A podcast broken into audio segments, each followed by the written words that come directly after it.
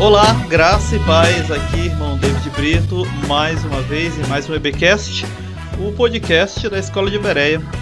Graça e paz aqui, seu irmão em Cristo, Felipe Lopes, e agora, com o Pentateuco já finalizado, é hora de continuarmos falando sobre os livros da Bíblia. Exatamente, Felipe. E hoje, hoje é dia de ousadia, né? Hoje é dia de conquista e falaremos então do livro em sequência, né? Josué. Exatamente, vem com Felipe e David lutar em Jericó. Vem com Josué lutar em Jericó e as muralhas.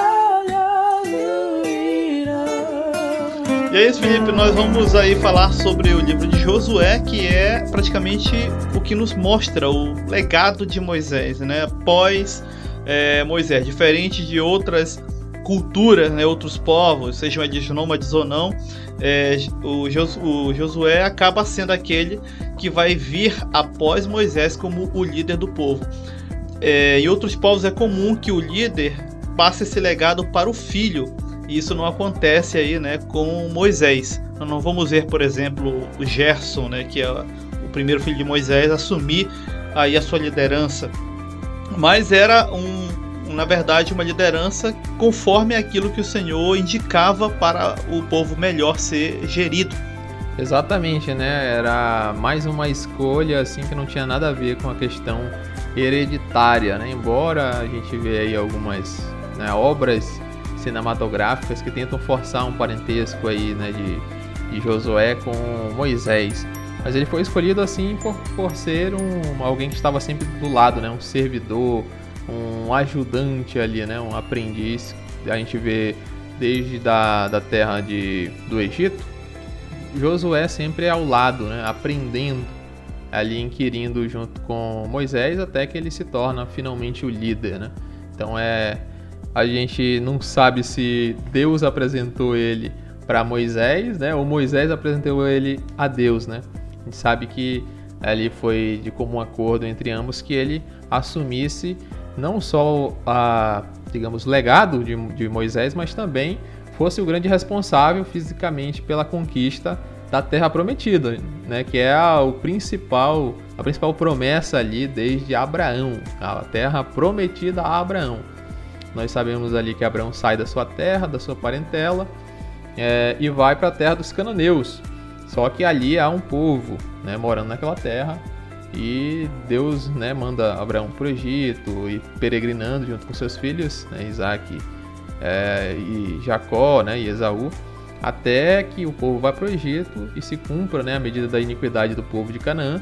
E agora, né, finalmente chegamos ali aproximadamente 400 anos após a promessa, finalmente ela começa a se concretizar, né, começando por Moisés, que tira o povo, e como a gente já falou no último episódio, né, conquista uma parte da terra a leste do Jordão, né? E morre ali no Monte Nebo e passa o cajado pro, pro Josué que fica com a responsabilidade de conquistar a outra outro lado do, do Rio Jordão, né? A terra prometida ali. Exato, e é importante a gente também é, fazer logo a, o primeiro questionamento, né? O Josué é uma continuação do que é conhecido como o Pentateuco, né? Ou melhor, a Torá, é um livro à parte, né? Nós temos ali muito mito ou nós temos um livro de fato histórico, claro, dentro ali das capacidades daquele povo, né? Época, mentalidade. A gente normalmente dentro do, do povo cristão, quando vai se estudar teologia, se deixa é, Josué separado, se divide em blocos, né? Primeiro o Pentateuco, os cinco livros de Moisés, depois os livros chamados históricos, que vão contando a história de, de Israel, né? Vai de Josué, aí entra Juízes, né? Os livros de Samuel, os livros de, dos reis, né? De Israel e Judá, e o livro das crônicas, né? Também Esdras e Neemias entram junto, né? Até o livro é, de Jó, que já começa a ser um dos livros poéticos, né? Só que a divisão hebraica é diferente, né? É diferente, eles, eles dividem entre lei, é, escritos e profetas, né? No caso, alguns colocam até o livro de Josué junto com a, a, o Pentateuco, né? A Torá ali como formando um volume só. Seria um hexateuco, né? Ou seja, até Josué é hexa e o Brasil nada, né, David? é verdade. E isso é importante para os irmãos porque a gente fica tão apegado ao termo Pentateuco, né, no sentido de apontar para os cinco livros, e esquece né, que essa classificação de cinco não é origi original, vamos dizer assim. Né? Ela é, como o irmão Felipe falou lá no nosso EBcast retrasado, ela é, é originário da tradução para o grego né? E assim surge essa classificação. Anteriormente, o nome Torá não faz referência à quantidade exata de cinco livros necessariamente. Falamos inclusive no primeiro, em Gênesis, lá no episódio, que é, é visto como um único volume, inclusive esses livros iniciais aí. Exatamente, né? O, alguns, como a gente já falou, é, a Torá ela vai simbolizar, às vezes, os cinco livros, né, escritos por Moisés, um, um conceito mais estrito, né, a Torá, os cinco é, os livros, e às vezes ela se refere a toda, toda a escritura do Antigo Testamento, né, toda a lei de Moisés, todos os escritos juntando dessa forma. Né, então Josué ficaria nesse, nesse segundo bolo aí, junto com, com os demais escritos. Apesar de ser considerado dentro do que nós classificamos como histórico, nós vamos ter episódios aí em Josué que são bem é, polêmicos, né? Eu digo isso porque dentro mesmo do, do próprio cristianismo, né? Se, se, bem que a gente é meio que, vamos dizer assim, é, metido, né? A falar sobre algo que não é da nossa historicidade, da nossa construção histórica, que é os milagres ocorridos e os fenômenos ocorridos ali no Josué, inclusive o mais polêmico de todo, né? O dia que, como diz o, o filme, a Terra parou, o dia que o Sol e a Lua pararam. Mas tirando essa parte, é bom a gente pegar pelo início, né? E apresentar para os irmãos aí rapidamente aquele resumo do livro. Quem de repente nunca parou para ler tudo, né? Só leu algum pedaço, só gostou da parte que ia lá e dizia: Te esforça que eu te ajudarei. Como todo mundo acaba só citando essa parte. Ou tem o velho e bom quadrinho na sala, né? Eu e minha casa serviremos ao Senhor. Enfim, né, as frases que o crente adora, porque ativam, né, como que feitiço, geralmente uma motivação para ele.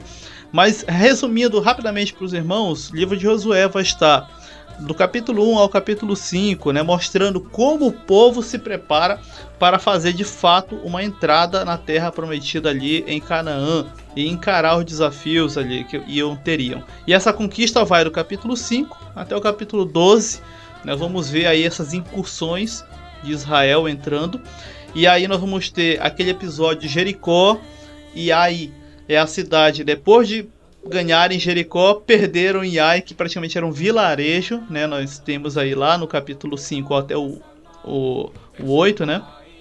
Nós vamos ter a situação dos gibeonitas e amorreus, né, as cidades ali do sul, do capítulo 9 e 10, né, os reis do norte, ali no capítulo 11.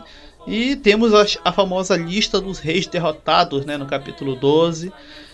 E assim vai, capítulo 13 ao 21, a divisão da terra pelas tribos, né, de Israel. E no, no último capítulo, nos últimos, né, 22 ao 24, a despedida, né, de Josué ali dando as instruções, falando aquela frase que ninguém obedeceu, joguem fora os ídolos de vocês. Aí o povo, não vamos jogar, não vamos jogar. E logo em seguida, no próximo livro, o povo tá lá fazendo o que quer.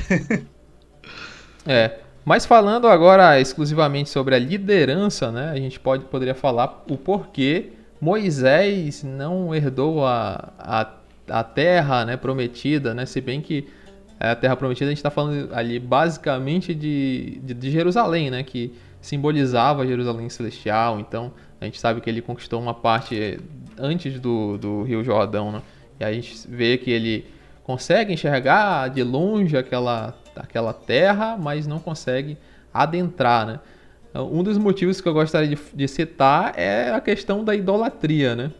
Caso Moisés chegasse ali, tomasse posse da terra, imagine né, o quanto é, o povo iria idolatrar, né? Se já com tudo que aconteceu, né, ele ser impedido de, de entrar, é, as pessoas já idolatram, né? Já falam a lei de Moisés, já falam de Moisés como se fosse basicamente é, alguém que a gente deveria seguir, né? No caso, eles, discípulos de Moisés, como é falado lá em é, João, né? Jesus cura o cego e tá lá os, os, fariseus dizendo: Não, nós somos discípulos de Moisés. Imagine, né? Moisés entrando. Primeira coisa que ia fazer é querer tornar ele rei, né? E aí teríamos ali uma dinastia mosaica. Então eu acredito que um desses, desse, um dos motivos seja esse, né? A questão da idolatria. Talvez não, não teria é, nem sequer a, a, possibilidade de passar esse bastão para Josué, né? Ou o povo iria abandonar de fato a Deus, né? E não deixar com que com que sirvam a, somente a Deus, né? Como a gente viu no final ainda, né? De, de, do livro de Josué. Exatamente, parece às vezes a gente fica apenas apegado ao fato de que ah, Moisés errou, né? E não cumpriu a ordem do Senhor tal como e por isso ele não entrou. Mas realmente, é, muitas das coisas percebe que o Senhor permite ocorrer de modo que fosse passado, né, essa liderança para outro, né, desconstruindo aí um pouco na figu da figura de Moisés toda essa é, é, é essa, é, essa atenção cativada que o povo tinha nele.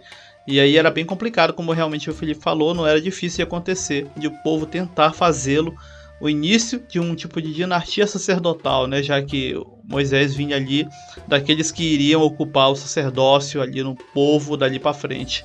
E a gente vê no episódio, citamos lá no de Números, é, como o povo conseguiu, por exemplo, pegar o que era apenas para ser o símbolo da misericórdia, que era a serpente de bronze, e futuramente, lá na frente, nos é sinalizado que eles transformaram em um objeto de veneração.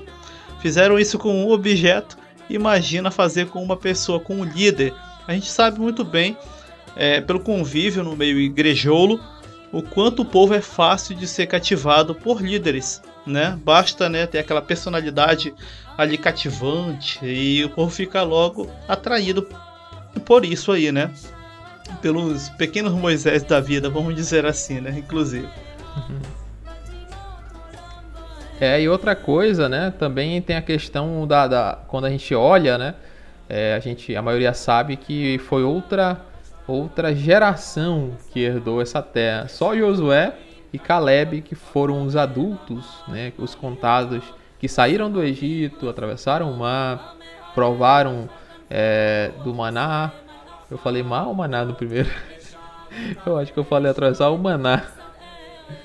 Mas conta aí. Eles atravessaram o mar, eles provaram do maná, né? Provaram todos os, os milagres que aconteceram, aquelas pequenas pelejas miraculosas, né? Que foram os únicos que adentraram a terra. Até a gente citou no, no último é, foram os espias que voltaram e animaram o povo.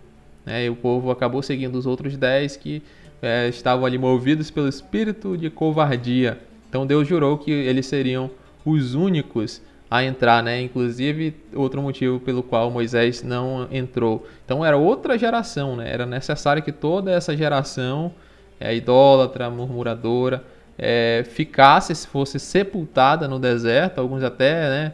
Terrivelmente ali, como o caso de Corá, Abirão e Datã, para que uma nova geração se levantasse e ela assim herdasse aquela terra, né? A gente vê aí no é, no capítulo 5, né, David? É, relacionado a essa nova geração que vem se levantando. Exatamente. É, até né, vou ressaltar só o capítulo 5, principalmente porque nós vamos ver que lá vai haver uma circuncisão geral ali, né, dos homens de Israel, porque eles cresceram, já é a geração, né, dos filhos dos que saíram do Egito e eles não haviam circuncidado. O Senhor pede a Josué para que fosse falado e reforçado essa marca, vamos dizer assim, do povo ali. Então é feito, eram, foram feitos facas, né, de pedras e inclusive é, uma vez eu vi uma pessoa falando uma asneira, né, no, no debate. Aí tá vendo o povo era muito atrasado, tinha ainda faca de pedra e tudo, irmão. Já tinha faca de metal naquele período. Mas por que de pedra então, irmão? Tem uma pedra própria para fazer esse tipo de lâmina, que é a pedra de pederneira. Pode dar um Google aí e você vai ver que ela lasca de uma forma que fica muito afiada. Parece né, aquela pedra que ela é vulcânica e muito mais é, vitrificada. E essa lasca ela tem um corte muito mais preciso e faz com que assim tenha um corte limpo, né? Imagina, você vai cortar ali um anel de pele do prepúcio. Então tem que ter cuidado com infecções e tudo, né? Então eles precisavam de lâminas que fizessem cortes precisos. A lâmina de metal tinha, mas elas não eram bisturis. Não era como os nossos aqui agora modernos, né? Que tem um metal inoxidável, né? Que é muito mais é, estéreo, esterilizável. E não era assim. Imagina cortar, né? Perde do prepúcio com uma faca que enferruja. O negócio era ser, ia ser um pouco complicado. Por isso é dada a ordem. E aí nós vamos ver, por exemplo, no capítulo 5, que o povo ainda tinha, ainda estava um pouco perdido. E eu digo isso, e é bom ressaltar o capítulo 5, porque o, a, a marca principal do que era ser um hebreu era ter justamente a circuncisão. Né? Logo quando criança. E os pais deles esqueceram de fazer isso. E, ou seja, ainda estava se construindo aquela identidade do que era ser hebreu, né, ainda. E eu quando eu falo hebreu, irmão, até não falo judeu porque até isso ainda estava à frente no tempo, né? Ainda estava ainda algo bem lá na frente no tempo do que era ser judeu. Então a gente fala ser hebreu. Eles ainda estavam construindo essa identificação como hebreus ali. E nós vamos ver por que eu digo isso. Uh, o crente ele acredita que os, os caras saíram do Egito com kipá na cabeça, com né, com a indumentária toda judaica como o crente conhece atualmente. Irmão, tá muito longe disso, ainda tá muito, muito lá atrás no tempo. Era um povo muito diferente do que agora nós chamamos de judeu. E até mesmo aquele judeu da época de Jesus. Ainda estavam ainda ali refinando os primeiros traços de uma religiosidade que viria a ser o que nós chamamos de judaísmo. Ainda estavam se refinando, inclusive, no que era ser cidadão daquela nação. Ainda estava começando, não eram ainda é, pessoas que estavam obedecendo a lei direitinho, os mandamentos que o Senhor ordenou para eles. Exatamente, né? A gente já falou bastante naquela questão de é, Levítico, né? Êxodo, que toda a Torá, toda a lei, ela tem essa função, né? Todo o sacerdócio, toda a questão dos símbolos, né? Tem essa função de criar a identidade do povo hebreu, né? Que é, ela foi se construindo, né? Não tem como comparar o Abraão ali na sua forma de viver, né, com o judeu de hoje. São milhares de anos, um processo de mudanças e adaptações, né, e, e, e fomentação de cultura gigantesco. Né? Não tem nem como comparar Davi com, com Abraão. Duas pessoas completamente diferentes, com culturas diferentes. Judeus na época de Jesus, judeus na época atual, né? A gente acha que é tudo da mesma forma, ou pior, né? Isso aqui é o pior de tudo. Comparar Josué com o irmão que tá pregando lá de, de terno, paletó e tudo, né? Achar que é, tá certinho, a mesma, a mesma coisa, né?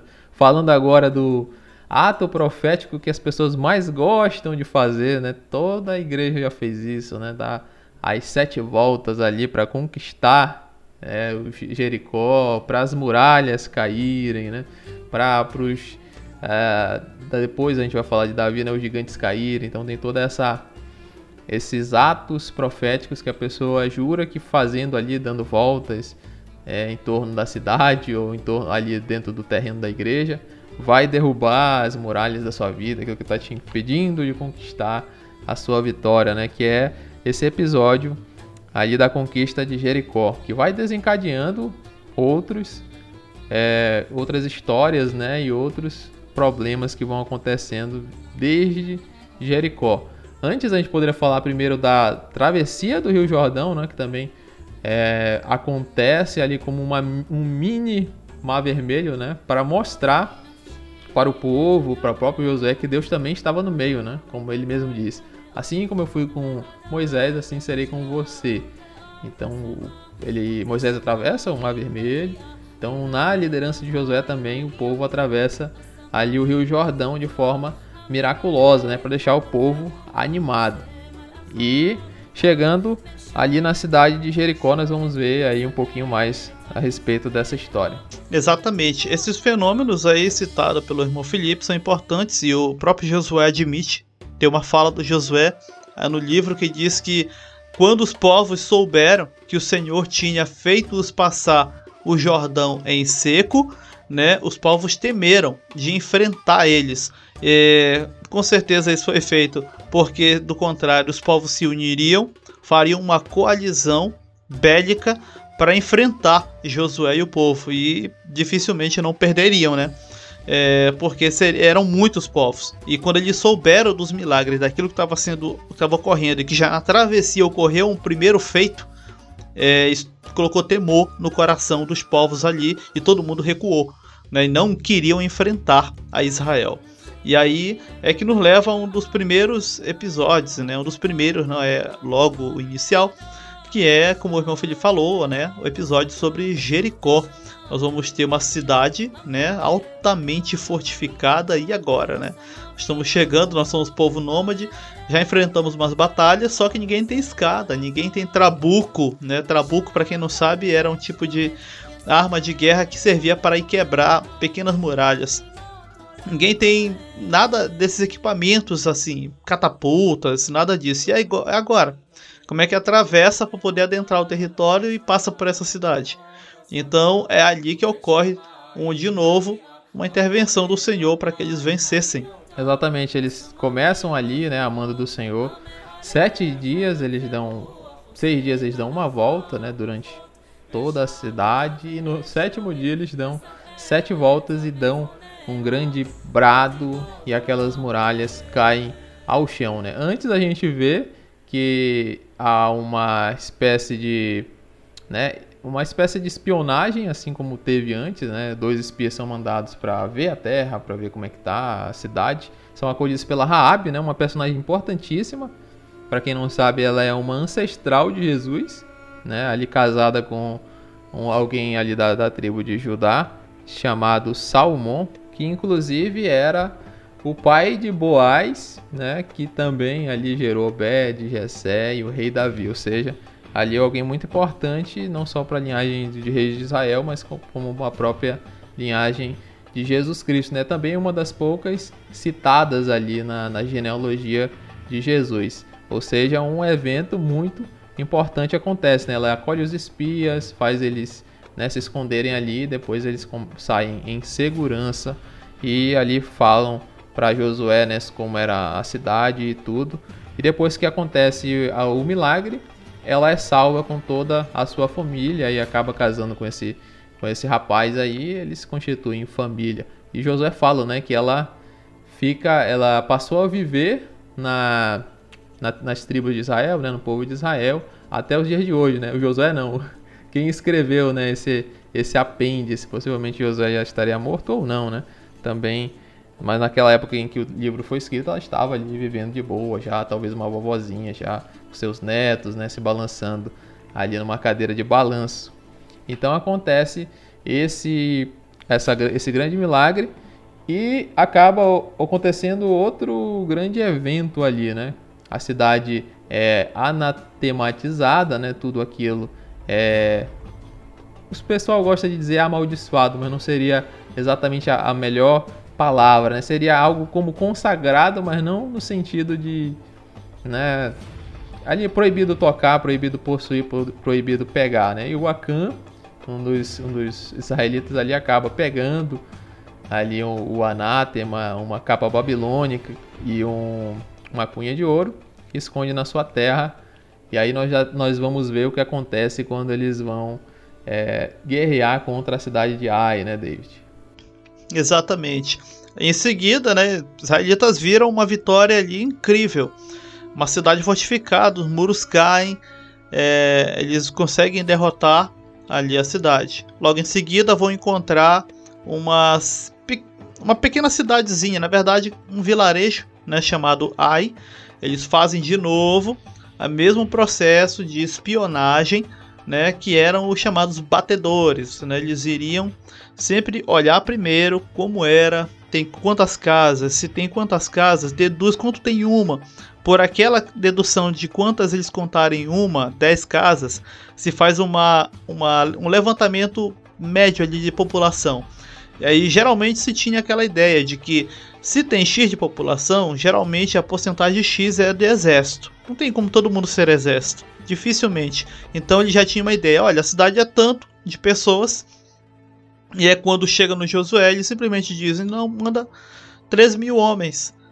E pronto. Pode mandar que tá tranquilo. Vai, vamos já abater a cidade. E quando ele espanta-se, porque depois de um tempo o pessoal chega corrido, né? Foram derrotados pelo vilarejo. E todo mundo, morreu gente no processo, todo mundo fica de ânimo quebrado, né? Quebrado. Poxa, acabamos de sofrer uma derrota por uma cidadezinha. E Josué vai, né? Consultar ao Senhor o que aconteceu e tudo, e é quando o Senhor diz a ele que havia pecado no meio do povo, era preciso tratar essa situação. É, né? O pessoal às vezes ele ele não percebe o quanto que essa derrota foi importante, né? Ah, mas só uma derrotazinha. A gente tem que entender a questão do ânimo, né, de guerra do povo. O David acabou de dizer, né, que quando o povo atravessa o Rio Jordão, é, todo mundo fica com medo, né? Corre aquela cidade, a própria Raabe diz que o coração do povo está derretido, né, daquela cidade de Jericó. Não tinha nem força, podia ser 100 mil contra mil. Os caras iam perder, porque estavam abatidos com medo, medo de perder, igual o Brasil depois de tomar 7 a 1 da Alemanha, né? não queria nem fazer amistoso. Tava completamente covarde, ou seja, abate o povo. Né? Aquela derrotazinha ali acabou com tudo, o ânimo, o coração do povo ficou exatamente como o povo de Jericó antes né, de, de ser derrotado, né? Um coração derretido, né? Virou como água, a Bíblia diz, né? Então, é, aquilo poderia acabar por completo com a, com a questão da, da, da conquista do povo, né? Aí tem muita, é, como eu posso dizer, debate sobre essa derrota, né? Porque muitos vão culpar o próprio Josué, né? Por ser, é, digamos assim, muito orgulhoso. A gente vê que ele não consulta tanto a Deus como como normalmente Moisés, né? Moisés também dá umas derrapadas, mas ele normalmente consultava. A gente vai ver outro também caso que ele também não consulta a Deus e acaba fazendo o povo perder, né? E é interessante que vai lá, né? 3 mil homens e voltam exatamente 36, né? 36, a Bíblia raramente ela é tão exata assim quanto a quantidade. Então eu acredito, né, que, que José falou, ah, ele deve ter mandado pessoas bem jovens, né? Ali, talvez pessoas que não, nunca tinham batalhado, né? Não tinha nem batalhado com aí, pessoas inexperientes. Né? E aí quando viu o povo, quando viu a guerra de verdade, saiu correndo. Tanto que não foram nem feridos muitos, né? Foram pouquíssimos. Mas o povo saiu correndo com medo. Né? Apavorado ali, possivelmente eram jovens. Então ele deve ter dito, olha, é suposição minha, tá? A não está dizendo. Só estou é, fazendo aí uma suposição. Ele deve ter pensado, ah, vamos mandar só os moleques aí. Não, a gente acabou de derrotar uma cidade gigantesca. Não vamos nem gastar os nossos homens aí mais fortes. Manda só os moleques aí para eles ganharem experiência. Aí acabaram ficando com medo e abandonando o barco. E aí chegou lá e o povo, ah, e agora? O que será de nós, né? É, a Josué começa lá a ficar com medo e aí descobre, né? O motivo de, de daquela derrota, né? O anátema ali de Akan. Exato, e essa, esse episódio é necessário porque fica registrado, mesmo que por influência de Josué, o fato de, como o Felipe falou, é, ele foi imprudente, subestimando o inimigo. E tudo que deveria ser feito, deveria ser feito se consultando ao Senhor. Aí é quando, por exemplo, ele vai acabar por consulta ao Senhor, né, e lançando sorte de que havia ali alguém que, cometeu algo infracionário, né, tomando dos despojos de Jericó algo que não era para pegar, né, e isso acabou trazendo, vamos dizer assim, derrota ao povo. Que fique bem claro que, pelo menos a gente olhando assim, parece ser fácil, né? Pregadores pegam esse trecho e falam disso, pronto, né? Tá vendo o sol, né, pecado acaba com o povo e aquela pregação que a gente já conhece. Mas vamos colocar aqui os propósitos de, do episódio. Parece ser muito simples, irmão, que, que nos ouve agora. O cara pega um tapete, umas barras de prata, né, o Acã, e, e aí acaba tendo todo esse problema do, do exército de Israel perder. Na verdade, o que acontece ali, e a Bíblia não esconde, tá, irmão? A Bíblia deixa isso aí bem claro. Lá no, no livro de Josué.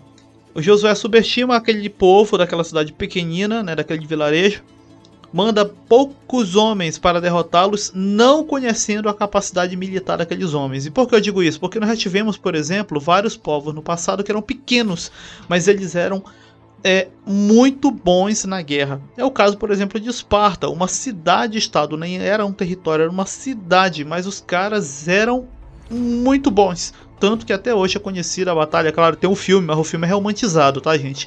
Mas realmente aconteceu esse episódio dos chamados 300, em que eles conseguiram enforcar o exército em um labirinto, literalmente segurando por muito tempo eles ali com um número pequeno de pessoas, apenas usando estratégia militar. Ele não conheceu a estratégia militar de Ai. Josué subestima o inimigo, manda poucas pessoas, o povo é derrotado, gente é morta no processo. E aí vem a questão de se entender o que aconteceu. É quando é consultado ao Senhor, Deus diz que havia pecado no meio do povo né, cai sobre o Acã, é revelado que ele tinha pego que não era para pegar ali de Jericó. E aí, né, o Acã é morto com toda a sua família, suas coisas, né, e tudo. E aí tá resolvido o problema. Bora agora de novo enfrentar essa cidadezinha. Tá resolvendo o problema. Foi tirado o pecado no meio do povo. E aí Josué manda não só três, não, não mais três, mas 30 mil, um número dez vezes maior, né, para derrotar. E derrota realmente a cidade. Como não derrotaria, né? 30 mil um exército aí é muito grande. E esse, esse episódio nos mostra que deveria fazer o que o Josué fez depois de derrotado anteriormente, que era consultar ao Senhor naquilo que era necessário. Porque senão vai ficando pendências para trás.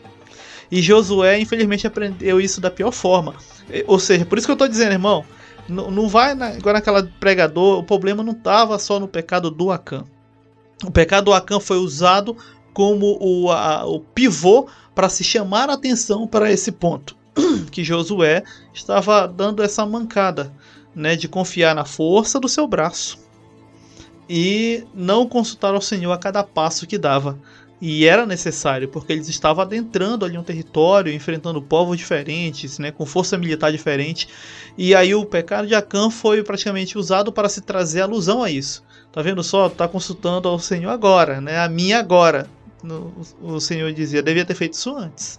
Né? Senão vai ficando um monte de pendência. Olha, o cara pegou o negócio lá, que era anátema, que não poderia pegar, e tu nem sabia. Então, ou seja, o episódio, irmão, é mais profundo do que aquilo, do que aquilo que o pregadorzão pega. Tá vendo só o pecado no meio do povo, irmão? Tem que se olhar para o texto com esse olhar um pouco mais clínico para entender que Josué errou também, tal como Acã, ali no meio daquele processo todo. Exatamente, né? Normalmente o pessoal só fala, ah, é o pecado oculto e tal. Eu já vi uma pregação exatamente sobre sobre isso, né? E também entender que Deus ele olhava Israel como um todo, né? Como um corpo só. É, é óbvio que ele conhecia cada pessoa individualmente, mas para a gente, né, com a nossa visão mais individualista, depois de todo o processo que a gente sofreu, né, de, de vários do renascentismo, né, do iluminismo e tal, a gente não consegue enxergar, a gente tem dificuldade. Mas a própria igreja, né, também é tratada com esse corpo. Quando um membro está fraco, todo o corpo padece. Ou seja, Deus olhava para Israel como um todo, como um corpo.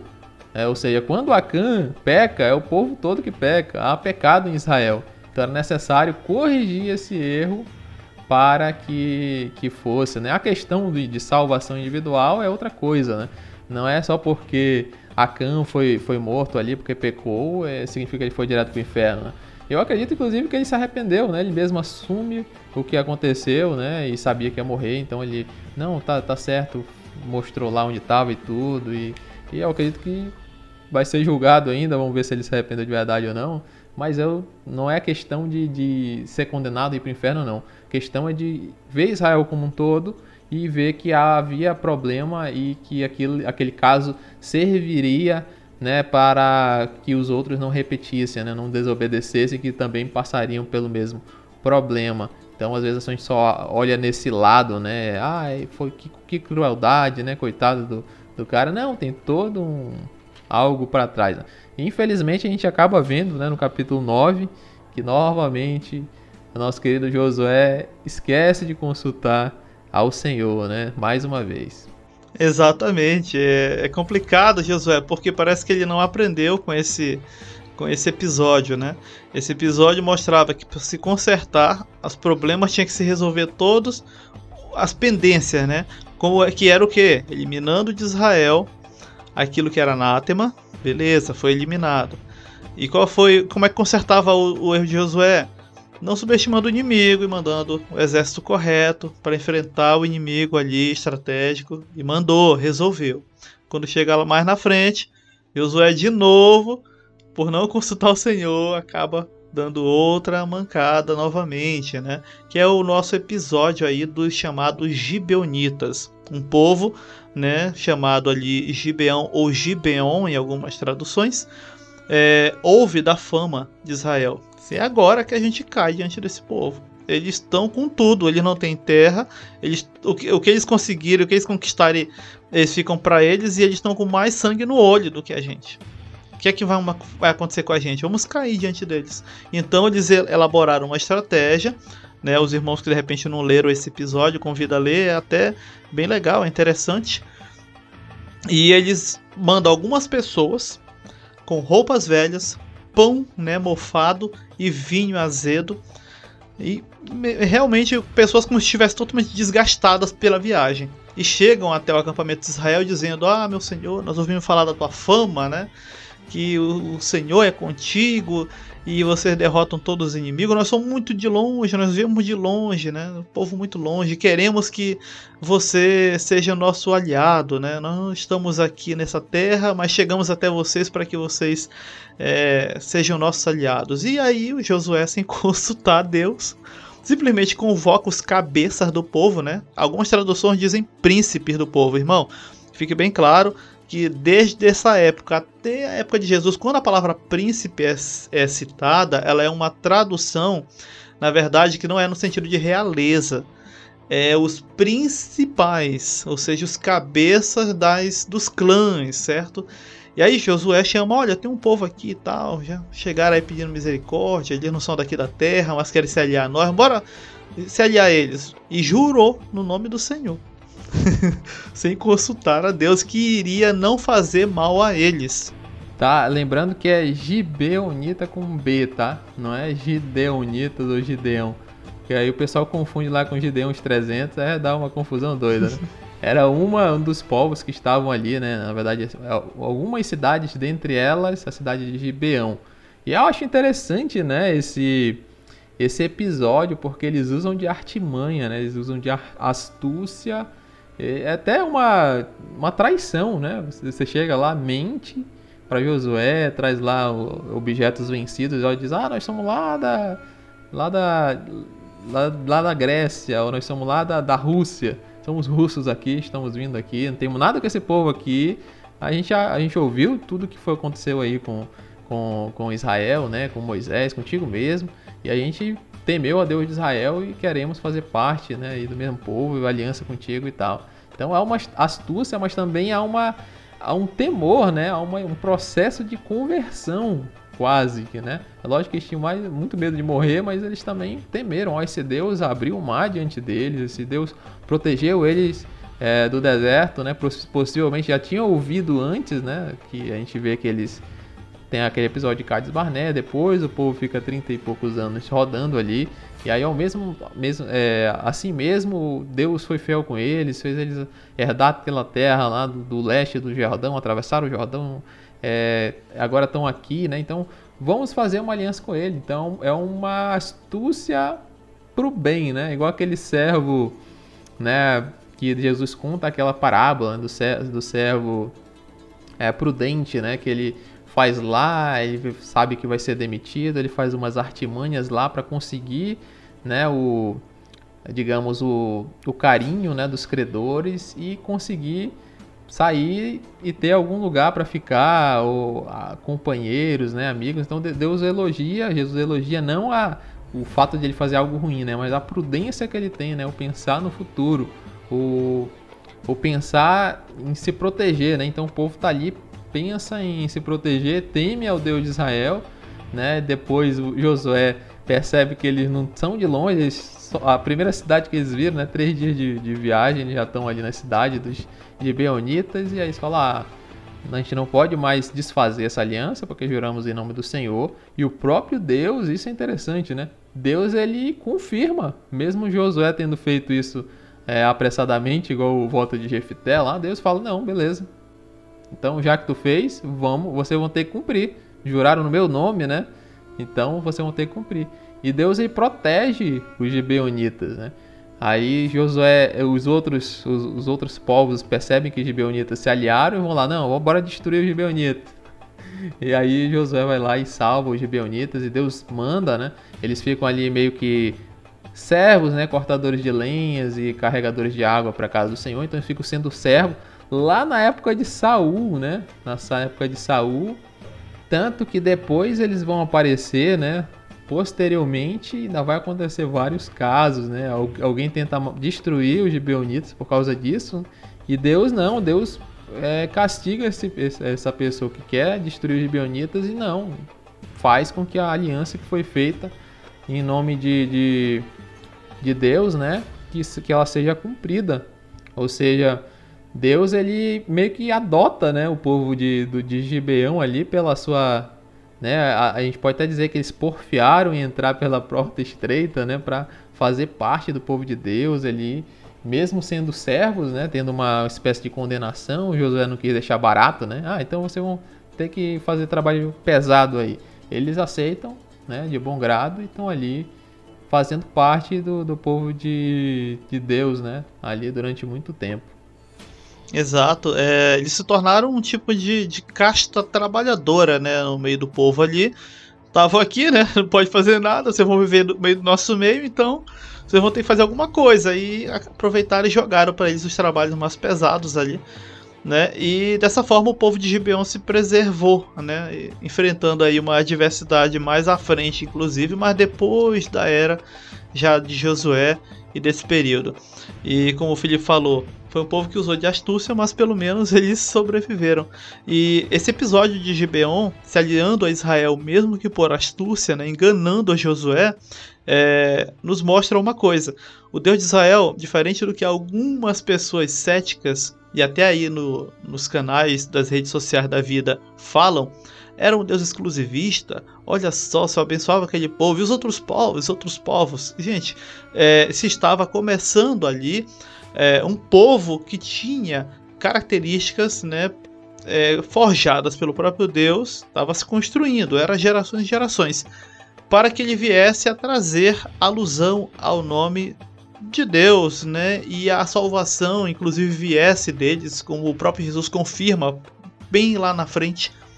Mas é a maior prova de que o Senhor é misericordioso para com todos os que o buscam, né? Como já dizia aí, afirmações de vários salmos nesse sentido, é Gibeon, né? Que ao temer eles aproximam-se do povo de Israel e por estarem agora, né?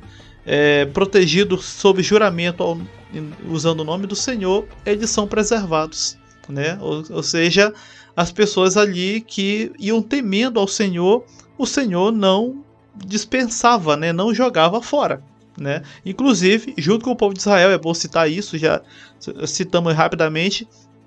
Na saída do Egito vieram também pessoas que não eram hebreias e vieram e não foram também dispensadas. Quer ir junto com a gente? Bora! Né? Teme ao Deus de Israel? Bora! É por isso, inclusive, não sei se os irmãos ouvintes sabem, existem leis mais simples, específicas, né? Para aqueles que não são né, é, israelitas servirem, que é, por exemplo, não matar o animal para comer com crueldade, né, não comer com sangue, é leis bem simples. Aquele montante de lei, né, de Moisés é para israelita, irmão, é para israelita. Tanto que eles mesmo não cobram isso dos povos que viveram e conviveram com eles. Eles não cobravam isso. No máximo parava mesmo só ali no sábado, mas porque era o dia de descanso mesmo, né? E era uma ordem do Senhor. Olha, vocês não vão trabalhar e aqueles que estão no meio de vocês, que não são israelitas, também vão descansar nesse dia. Pronto, tá tranquilo, tá de boa, tá temente ao Senhor, né? Tava tudo bem. Ah, irmão, e ele não tinha que obedecer aquele monte de lei? Não. Eles não eram israelitas. Exatamente, né? Aí a gente já vê graça, né? Alguns acreditam que a graça veio, ela é tem toda a sua totalidade a partir de Cristo, né? Mas a gente vê dentro do Antigo Testamento, ali da lei, da Torá, vários, desde a, é, Caim e Abel, né? Caim que mata Abel, desde a expulsão do paraíso a gente já vê graça durante a vida de Abraão, Isaac, a gente vê mais uma vez aqui né, nessa questão aí de Gibeão, né? É, que é a, basicamente incorporado e não destruído com com os outros povos. Mas falando dessa conquista, David, é, ela é pacífica ou ela é violenta, né? Porque a maioria das pessoas ela acredita que foi uma brutalidade, uma carnificina, né? Sempre os céticos, como tu fala. Ah, eu, os caras matavam criança, é, grávidas no, no, no, ali, crianças no ventre, né? E matavam ali, eram cruéis e destruíam os, todos os povos até o último. E recentemente, né, tem muita gente se levantado defendendo a tese de que foi uma conquista mais pacífica. Né? Foi basicamente o que eles fizeram no Egito, né? Se ajuntaram ali no cantinho e aí foram crescendo, crescendo, crescendo gigantescamente até que o faraó decidiu ali cortar, né, ali. Espera aí, bora parar com isso, não daqui a pouco, ah, daqui a pouco eles vão estar mais numerosos do que a gente e daqui a pouco vão dominar, né? Então alguns acreditam que eles foram ali montando uma barraquinha aqui, ba ba montando uma barraca ali, né? E fazendo um casamento e tal, né? Umas alianças até que tava ali, pô, agora nós somos maiores, né? Do, do povo ali. Como é que tu acredita que seja essa conquista? Eu acredito que seja meio quase uma mistura dos dois, né? Nós acabamos de citar o caso dos gibeonitas, um povo fora né, do povo de Israel, mas que se agrega. E nós vamos ver isso acontecendo, na verdade, com outros povos ao redor. É, nós vamos ter a linguagem bíblica hiperbólica, que é a linguagem que mostra que quem olha assim o texto de novo por cima, como eu falei lá no caso do Acã, né, do episódio do Ai, da cidade de Ai, se não olhar com um olhar mais clínico, vai achar, nossa, mas o povo de Israel não dispensava ninguém, passava a espada na barriga de grávida, eh, cortava a cabeça de cavalo e matava. Não era assim, gente, calma, peraí. A, a linguagem hiperbólica ela tenta passar a força bélica de um povo mostrando, inclusive até quando é linguagem poética, né? E tem muito disso na, nas escrituras. É, cantos bélicos depois que derrotou um povo e diz o quanto foi transformado até em pó aquele povo. E na verdade, quando tu vai ver o episódio bíblico mais para frente, tá lá de novo o povo perturbando como inimigo. Como se lá na frente diz que foi destruído todo mundo, para você ver que na verdade era só hiperbolismo naquela linguagem, né? Geralmente no canto bélico, porque geralmente eram tecidos canções, e era uma honra para os guerreiros terem seu nome citado nas canções é, quando eles derrotavam um povo. Geralmente nesses relatos era dito que foi dizimado todo mundo e tudo e todo mundo caiu diante da, da no caso de Israel ali. E não era bem assim que acontecia, né? A, a, a, entrada de Israel ela foi ocorrendo na força da espada, mas em muitos casos também por estratégia né, de, de como derrotariam aqueles é, exércitos ali. Nós vemos isso lá no episódio lá do Sol Parou, em que eles têm que atacar por trás, é, uma parte do exército se divide, chama a atenção do exército, eles saem da cidade enquanto eles queimam a cidade, ou seja, existia todo um processo de estratégia bélica ali. E assim contar que foi derrotado todo mundo ao fio da espada, né, dizimado era uma forma de colocar temor nos próximos inimigos e evitar, inclusive, até ataques de surpresa, né? Os, os, famosos assaltos, né? Palavra que atualmente significa outra coisa, abordagem de bandido. Mas assalto nada mais era do que um ataque surpresa é, que o exército inimigo poderia fazer no acampamento ali, no caso do acampamento de Israel. Então isso fazia com que o temor se espalhasse. E como o irmão Felipe contou no início aí do, do episódio, como aconteceu com Jericó, o coração do povo ficando temeroso ajudava a, na conquista de Israel. A maior prova de que não foi sangrenta como os céticos querem afirmar, como uma forma de demonizar toda essa história, é de que os inimigos de Israel, mais na frente, estão lá, no mesmo jeito, perturbando do mesmo jeito de novo, né, no decorrer aí do desenvolvimento da nação. Exatamente, né? Um grande, um grande exemplo que a gente vê na própria Bíblia é aquele canto das mulheres lá na época de Davi e Saul, que elas cantam que Saul feriu a milhares e Davi feriu os seus 10 milhares, né? Dificilmente Davi conseguiu sozinho é, destruir ali 10 mil pessoas ali numa batalha, né? É uma forma de exacerbar ali os, os feitos bélicos de alguém. Então a gente percebe né, que embora eles falam né, que foi destruído todos, algumas cidades sim, a gente vê aí, a, a, principalmente do lado direito né, do, do Rio Jordão, a gente vê que muitas cidades foram de, de fato né, pequenas e ali vilarejos foram destruídos mesmo porque não sobrou ninguém. Mas já do lado ali da parte de Josué, a gente pode falar assim, algumas cidades foram destruídas, né? Completamente. E outras pequenas ficaram, né? Ficaram pequenos enclaves, né? Ali dos Jebuseus, dos Girgazeus, né? Vários, vários outros povos ficavam. Conquistavam as cidades maiores e as pequenas deixavam lá, né? Eles perceberam com o passar do tempo que valia mais a pena você deixar ele servo, né? Você deixar uma cidade de pagadora de impostos do que destruir completamente. Então eles ficaram ali, né? Não quiseram destruir. A gente pode ver no final de, de Josué e até ali no começo de Juízes. A gente vai ressaltar novamente no próximo episódio. Que eles deixam, dizem né, que falta muita terra para conquistar. A partir daquele momento que eles chegam, dominam muita das.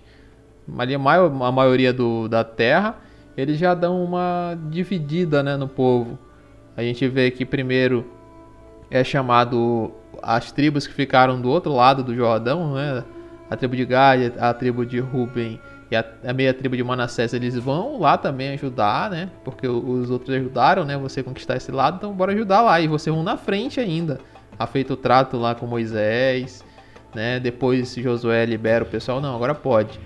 E eles vão sempre ali lutando e tal. Chega uma época que fala, não, é, volta aí pro, pro lado de vocês, atravessa o rio, né? Tem cuidado aí em guardar a lei do Senhor, conforme tudo que Moisés falou.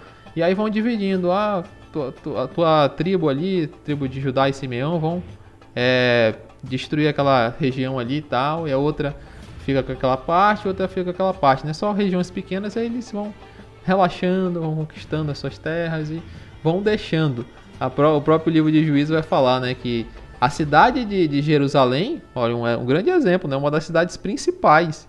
Ela era dominada pelos jebuseus. Davi que teve que conquistar, né? Muito, muito tempo depois. Ou seja, haviam várias cidades que é, o, o, povo de Israel, ah, não, é difícil. Algumas eram é, cidades de montanhas, né? Então pensa na, no cerco difícil, né? Algo muito complicado de se, de se, de se conquistar. Eles deixaram para lá. Ou seja, não foi uma conquista completa, né, total. A gente vai ver que é, só vão conquistar a Terra Prometida lá na época de Salomão, né? É o auge aí territorial do povo de Israel. Aí da, o limite máximo que eles conseguiram é, expandir até hoje, né? Hoje a gente vê que o território ele não é igual na época de, de Salomão, né? Algumas, algumas partes ali não conseguiram conquistar, né? A atual conquista ali da, do, do, do Israel atual, né? A gente vê que há vários enclaves ali da Cisjordânia e tal, vários é, territórios que seriam originalmente lá conquistados, eles não, não estão hoje debaixo da, da bandeira de Israel. Isso mesmo. E adentrando a terra prometida, o povo ele vai cumprir uma das é, designações que o Senhor, ainda no deserto, tinha dado a eles que era chegar na Terra, é, estabelecer um local onde ali seria colocado o nome do Senhor, né? Onde inclusive fixe, é, fixaria a chamada tenda da congregação e ali se ocorreria a concentração para todos os procedimentos é, religiosos e o que fosse requisitado de modo ritualístico ali, intermediado pelos chamados sacerdotes. Exatamente, né? A cidade de Siló, que a gente vê lá no capítulo é, 18, né? Nós vamos ver que eles vão é, afixando, né? Fica ali mais, mais fixo. A gente vê que durante todo o deserto ali a, era desmontado, montado e desmontado. E aí finalmente a, a Arca da Aliança repousa, né? Temporariamente ainda, né? Porque Deus ainda não tinha escolhido a cidade, queria habitar o seu nome, que seria a cidade de Jerusalém. Você só vê lá na época de, de Davi que ele conquista, mas durante toda a época de, de Josué aí, e de Juízes, a arca fica é, repousada ali no, na cidade de Siló. Isso mesmo, e dessa forma os israelitas praticamente dão uma. Estou passando agora por uma transição. O que Josué é para aquele povo é justamente esse ponto de transição. Eles não vão ter ali um líder como Moisés, mas Josué é esse líder militar que aí Moisés ainda não tinha sido, né? Era mais o líder, vamos dizer assim, espiritual realmente para guiar a, o povo nas suas primeiras, vamos dizer assim, incursões né, espirituais para modelar essa nova identidade como nação. E Josué vai ser esse líder militar necessário para, aquela, para aquele momento e para aquele tempo. Tanto prova que depois de Josué nós não vamos ter mais um outro líder para se passar o bastão. Josué não vai ter legado, né, tal como Moisés fez após a, a sua morte. Nós vamos ter simplesmente o Josué reunindo o povo né, dando ali as últimas instruções, já estava muito velho, passando dos 100, né, dá as instruções ali para que o povo fique, vamos dizer assim, o melhor alocado possível, né? E sempre dando aquelas orientações clichês, mas necessárias. Cuidado com os povos que estão ao redor onde vocês estão adentrando. Joguem é, deixem de lado os deuses estranhos, né? E o povo jurava pelo nome do Senhor, nós faremos, nós assim procederemos. E acabou, inclusive, que o povo esqueceu rapidamente dessas promessas aí. É isso mesmo, né? O pessoal acha que não deveria ser feito, que seria uma grande crueldade, mas havia um motivo didático por trás né, dessa expulsão do povo. E também a gente tem que entender que na época não era nada de inovador, né? Era super comum, né, o povo entrar e tomar posse e dizimar completamente aquele povo, tornar rebeldes ou ficar só com, a, com as mulheres, né, que, que estavam ali, que eram que estavam na cidade, era super comum. Inclusive a gente vai ver inimigos que fizeram basicamente a mesma coisa, não são cananeus originalmente, e que chegaram aproximadamente quase junto com Israel naquela região, que são os filisteus, né? Conhecidíssimo aí pelos hinos, né? É, que cantam, né? Aquele Deus vai na frente, garantindo a vitória para os filisteus e tal, né? Normalmente as irmãs cantam, né? É, os, os grandes inimigos, né, do, do povo na terra de, de, de Canaã, né? É, são os filisteus. E eles chegam, do, eles são os povos do mar, né? Eles são ali daquela região povos ali nômades também, só que através dos mares, né? Eles vêm de outras ilhas ali, encostam ali naquela faixa de Gaza e ficam habitando ali.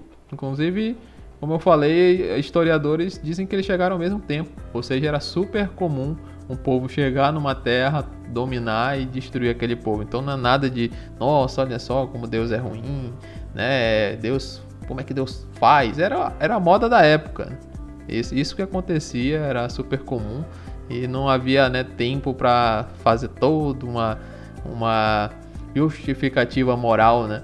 Mas a gente vê que, que comparado com outras, outras coisas, era bem a lei né, de, do povo de Israel era muito mais avançada. Né? E tinha esse principal propósito, né, essa, essa expulsão. Fazer com que o povo não se misture com aquele, aquele outro povo e siga outros deuses, como infelizmente aconteceu. Né? O próprio Josué adverte que eles seriam ali né, pedra no sapato deles, ou como diria na época, espinho para os olhos. E a gente vê que durante a época de juízes isso acontece direto.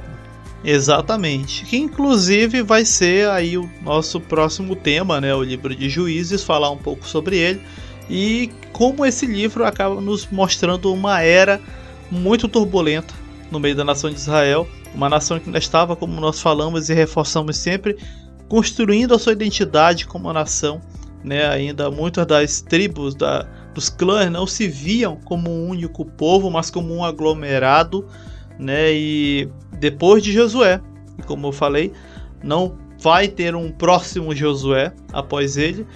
O povo estava agora já se alocando, conquistando né, ali os territórios. Algumas tribos ainda vão ficar um pouco que zanzando de um lado para o outro, tipo a, os Danitas, né, a tribo de Dan, né, ficam ainda meio que ali vivendo solto né, ainda. Mas todo mundo já meio que chegou, conquistou um pedaço de terra, um território.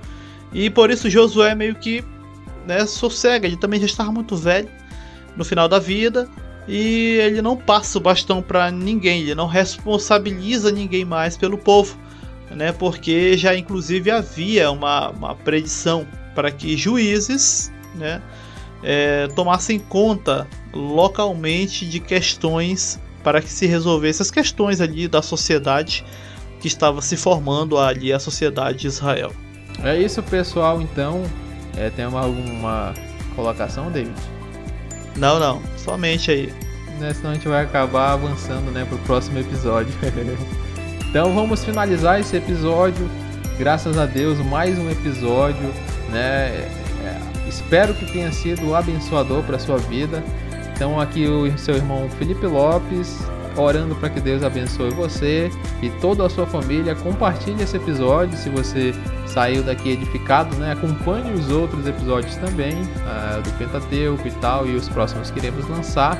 É, Siga-nos no, no Instagram e no YouTube.